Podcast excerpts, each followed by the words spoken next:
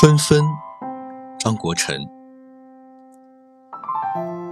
我曾持有一刻透彻的时间，在四月，在深入观察生活的两侧。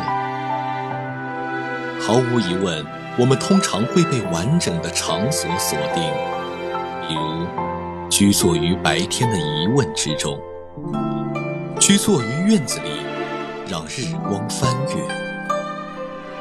风在吹拂，风吹拂着叶子，让你在自我定位中摇摆。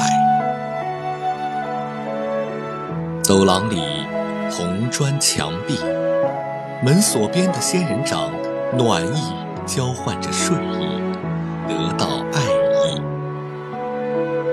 钟表的走动在隐藏着秘密，那是一个下午。